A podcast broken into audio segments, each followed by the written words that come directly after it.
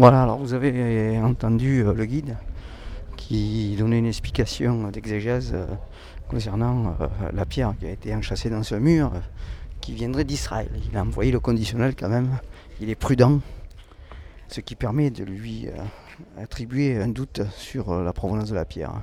Voilà, je continue, je vais me diriger vers le café emblématique, ou peut-être je vais aller prendre un café d'ailleurs c'est le Saint-Cernin. Voilà, le Saint-Cernin, il a toujours été là. J'ai connu les propriétaires, évidemment. Les propriétaires, euh, je pense pas qu'ils soient encore de ce monde parce qu'ils étaient déjà âgés quand je les ai connus. Et voilà. Alors donc ici, euh, vous avez la Bourse du Travail à gauche, hein. la Bourse du Travail où j'avais fait une, émission de radio, euh, Radio Montpaïs en 1992. Et je, les ai contactés, normalement, ils m'ont dit qu'à cette époque-là, ils archivaient pas les émissions de radio, donc ils n'ont pas mon émission. Et il regrette bien de ne pas avoir euh, enregistré, euh, archivé toutes les émissions de l'époque. Donc voilà, c'est perdu. Donc au Saint-Cernin, il y a toujours du monde au Saint-Cernin, c'est sélect, c'est beau. Il y a des arbres partout et là je me promène dans le jardin euh, qui est consacré maintenant aux touristes et aux Toulousains notamment. avant on ne pouvait pas y pénétrer, je vous l'ai déjà dit. Et là maintenant oui, et puis il y a des fontaines d'eau partout. C'est magnifique. Pour quelqu'un qui habite au centre des villes de Toulouse, il a tout ce qu'il faut médiathèque, bibliothèque, cinéma, théâtre, café, restaurant, jardin, piscine éventuellement s'il la piscine. Il peut, il peut plonger dans la Garonne, mais elle est tellement polluée qu'il en ressortirait le pauvre contaminé. Voilà, vous entendez les cloches de Saint-Cernin. Celle qu'on a entendue tout à l'heure, c'était celle du Thor, parce qu'il y avait la procession que j'ai enregistrée et filmée. Voilà. Alors Saint-Cernin, euh, c'est emblématique quand même Toulouse, parce que le guide a dit tout à l'heure une église, c'est pas une église, c'est une basilique. Alors je ne saurais vous dire la différence parce que je ne suis pas versé dans, ce genre d'histoire. Mais ça reste toujours émouvant de voir euh, ce que les compagnons euh, bâtissaient. Ça, inspire le respect. Voilà. Je ne vais pas redescendre à la rue Saint-Bernard parce que j'y étais hier à la rue Saint-Bernard. C'est là qu'elle a baissé. Voilà. Encore un cinéma au même titre que le cinématographe le, cosmographe, pardon. Euh, sont des cinémas qui, lui, il est plus, récent l'ABC, mais quand même, il a, couvert les années 60 avec succès au niveau de ses, de films. Et puis, il a été euh, à un moment donné repris, euh, réaménagé, mis en normes européennes, évidemment. Et voilà ce que ça donne, c'est toujours là, ça tient debout. Alors je fais le tour de Saint-Cernin, je ne sais pas par où je vais passer, peut-être je vais remonter rue des Lois, parce que ça donne directement sur la rue des Lois après, en prenant une petite mais ça reste toujours euh, extraordinaire. Il y a des arbres de plus en plus, ils ont rajouté des arbres. Là, vous avez le presbytère de, la basilique Saint-Zernin, où le curé est censé habiter, et, où des cours de catéchisme euh, sont donnés. Voilà. Euh, la vie catholique est très intense à tous. les, catholiques ont perdu pas mal de biens qui ont été vendus euh, par faute de, moyens euh, pour subventionner les, autres paroisses. Voilà. Tout est une, question d'argent et de finances. Donc le catholicisme est toujours présent, je dirais même omniprésent. Il ne faut pas oublier euh, l'abbé Saliège qui, en 1942, a lancé un message à toute la population toulousaine et nationale en rappelant que les juifs étaient nos frères, faisant allusion aux chrétiens les juifs sont nos frères. Et c'était euh, pour mettre euh, une fin euh, désastreuse aux déportations. Voilà. Une petite anecdote que la plupart des touristes ne savent pas et que je suis peut-être un des rares à savoir, c'est que des rares authenticités de la basilique Saint-Cernin reste la grille de clôture. sur la grille de clôture, à moins qu'il ait refaite, il n'y avait aucun point de soudure. Car la soudure à l'époque euh, n'existait pas. Donc euh, je ne pense pas qu'il est refait, mais je vois qu'il y a eu des transformations quand même. Je me demande où est passée euh, l'ancienne grille. Ou alors ça c'est la récente et l'ancienne elle est devant la basilique. Vous observerez quand vous irez à Saint-Cernin, la grille d'entrée, il n'y a pas un seul point de soudure. C'est la seule authenticité du Moyen Âge. Voilà. Alors pour en revenir, quand on dit on est toulousain, c'est quoi? Il suffit pas de naître à Toulouse et de dire je suis toulousain, ça suffit pas. Si vous naissez que vous partez de suite après, euh, vous n'êtes pas tout à fait toulousain. Quoi. Être toulousain, c'est avoir la famille à Toulouse, c'est avoir euh, les parents toulousains, les grands-parents euh, qui se sont mariés ça les juste en 1920, comme c'est mon cas, et puis d'avoir vécu à Toulouse, d'avoir marché dans cette rue, repassé sur les lieux où mon, père a travaillé, mes parents travaillé, mes, mes grands-parents travaillé, mes cousins, mes cousines, mes tantes et oncles. Tout ça, c'est important, et chaque fois, il n'y a pas un endroit où je passe où il n'y a pas encore leur présence qui est là. Je, la sens à certains endroits, oui, c'est vrai. Et c'est pas du mysticisme. Donc c'est ça être euh, c'est tout simplement ça. Maintenant, ne pas se tenir au courant de l'évolution de Toulouse, euh, j'en ai rien à foutre, franchement. Hein. Ça, c'est le cadet de mes soucis. Mais euh, comme je suis parti de la place des Puicots, c'est pas pour rien, voilà, c'est pour en arriver là. Devant le parvis de la basilique Saint-Cernin, encore avec le guide. Mission, mission Vigipirate qui sont là, qui tournent, qui surveillent qui font leur boulot. Quoi. Ils ne font pas que acte de présence, ils sont vraiment là pour, euh, pour protéger les citoyens et ils tiennent leur métier à cœur. C'est plutôt un sacerdoce, et quand on est militaire, c'est plus un métier, c'est une vocation. Quoi.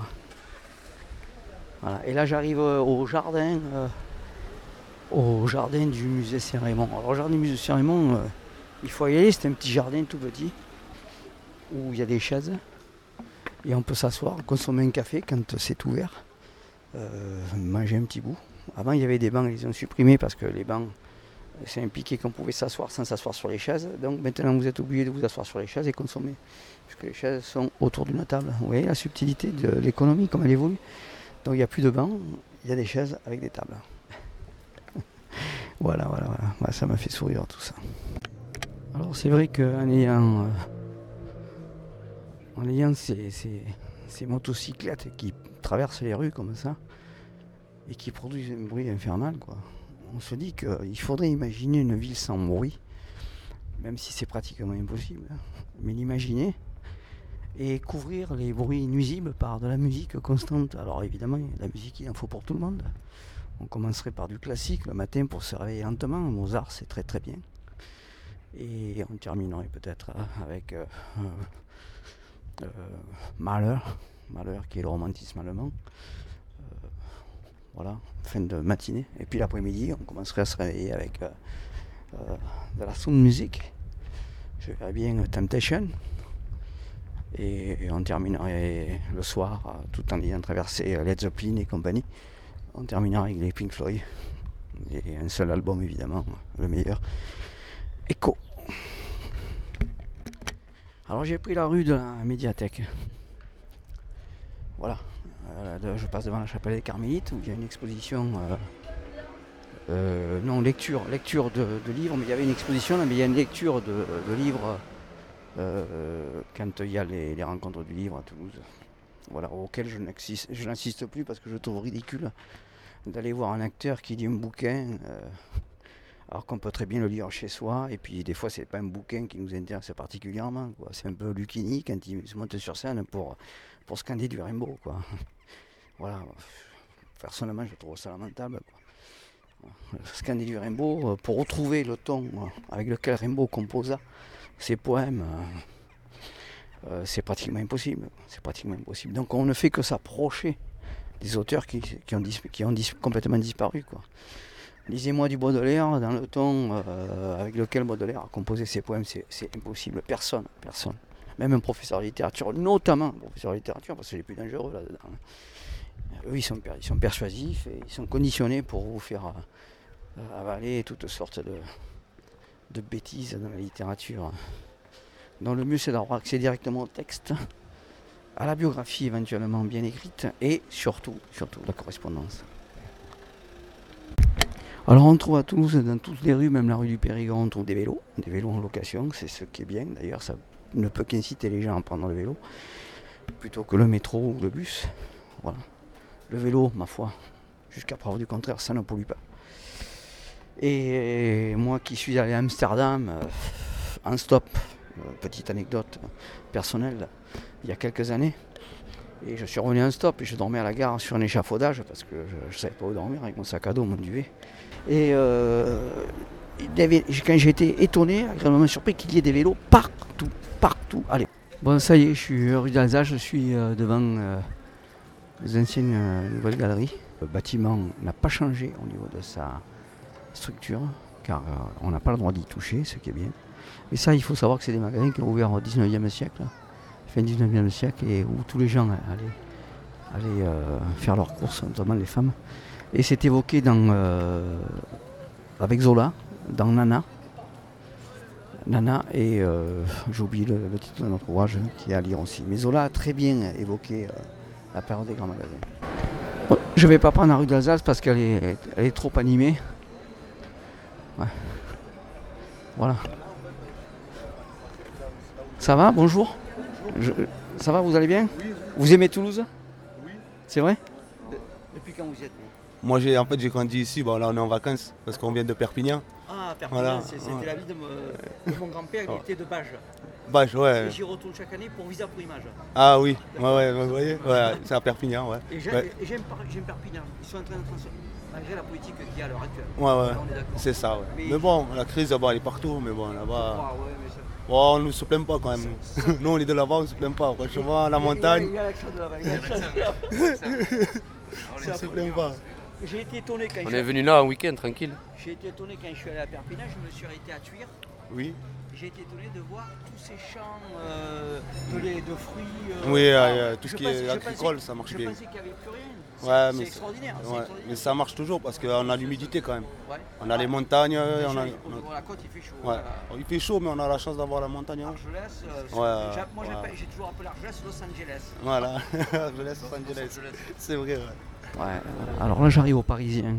Le Parisien, euh, c'est le début de la rue Bayard qui va monter puis qui s'arrête à, à la limite de la rue Bayard. Alors, le Parisien c'est un café emblématique parce que euh, j'ai une photo avec mon père qui sort du Parisien. Il n'était pas encore mon père, il était adolescent, il était avec un pote à lui.